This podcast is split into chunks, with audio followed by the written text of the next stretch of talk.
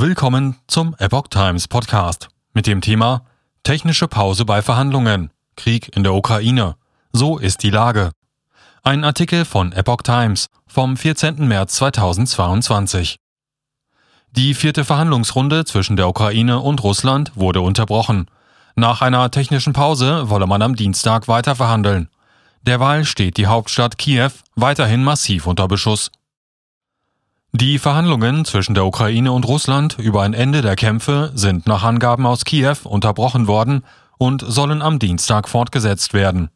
Es handele sich um eine technische Pause für zusätzliche Gespräche in Arbeitsgruppen und eine Klärung individueller Definitionen, twitterte der ukrainische Präsidentenberater Mikhailo Podoljak.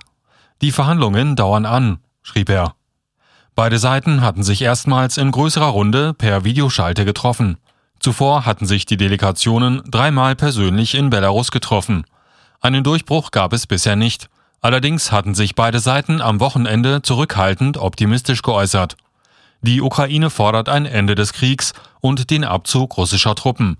Moskau verlangt, dass Kiew die Krim als russisches Territorium und die ostukrainischen Separatistengebiete als unabhängige Staaten anerkennt. Angriff auf Hochhaus in Kiew. Im Norden der ukrainischen Hauptstadt Kiew ist am Morgen bei einem Angriff auf ein Hochhaus ein Feuer ausgebrochen.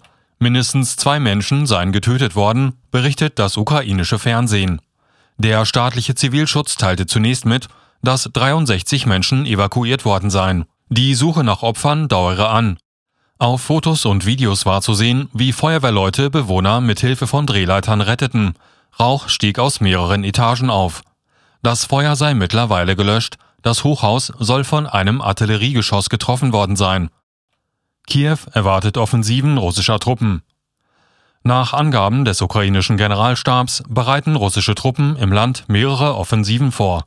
Dafür versuchten die Einheiten, sich an bisher von ihnen eingenommenen Punkten festzusetzen, Nachschub zu sichern und sich neu zu gruppieren, hieß es in einem in der Nacht zu Montag auf Facebook veröffentlichten Bericht. Sobald dies geschehen sei, erwarte man neue Angriffe, etwa auf die Städte Charkiw im Osten, Sumy im Nordosten oder auch in den Kiewer Vorort Brovary. Im Gebiet Luhansk im Osten des Landes konzentriere sich Russland vor allem auf den Vormarsch in Richtung Svjerodonetsk. Russland. Einnahme ukrainischer Städte nicht ausgeschlossen. Russland schließt derweil die Einnahme großer Städte in der Ukraine nicht aus. Zu Beginn der Operation hat der russische Präsident das Verteidigungsministerium angewiesen, von einem sofortigen Angriff auf die großen Bevölkerungszentren einschließlich Kiews abzusehen, sagte Kreml-Sprecher Dmitri Peskau in Moskau der Agentur Interfax zufolge. Das Verteidigungsministerium schließe nun aber, Zitat, unter Wahrung der größtmöglichen Sicherheit für die Zivilbevölkerung die Möglichkeit nicht aus, die vollständige Kontrolle über groß besiedelte Gebiete zu übernehmen, die jetzt praktisch umzingelt sind, sagte Pesco. Er begründete dies damit, dass nationalistische Formationen angeblich militärisches Gerät in Wohngebieten platziert hätten. Krim-Vertreter Krim und Donbass verbunden. Die von Russland annektierte Halbinsel Krim und der Donbass im Osten der Ukraine sollen nun durch einen Landkorridor verbunden sein. Das sagte der Vizeministerpräsident der Regierung der Krim, Georgi Moradow, der russischen Agentur RIA Novosti zufolge. Die Autostraße von der Krim bis Mariupol wurde unter Kontrolle genommen, zitiert RIA Novosti Muradov. Eine Bestätigung der Ukraine dafür gibt es nicht.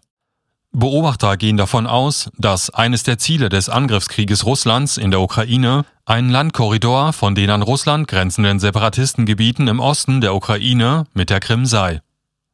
Separatisten 20 Tote durch ukrainische Rakete. In der ostukrainischen Großstadt Donetsk sind nach Angaben aus Moskau und der prorussischen Separatisten mindestens 20 Menschen bei einem ukrainischen Raketenangriff getötet worden. Das russische Verteidigungsministerium teilte mit, 28 weitere Zivilisten seien schwer verletzt worden. Unter den Opfern seien Kinder. Von den Separatisten hieß es, die Rakete sei über Donetsk abgefangen worden. Teile seien aber dennoch im Stadtzentrum niedergegangen. Von ukrainischer Seite gab es zunächst keine Stellungnahme. Die Angaben konnten zum jetzigen Zeitpunkt nicht verifiziert werden. Sowohl das Ministerium als auch Separatistenführer Denis Puschilin beschuldigten die Ukraine, Es habe sich um einen Angriff mit einer verbotenen Streubombe gehandelt, die noch in der Luft über dem Ziel eine Vielzahl kleiner Sprengkörper freisetzt. Das sei ein Kriegsverbrechen, sagte Puschelin, der Chef der selbsternannten Volksrepublik Donetsk.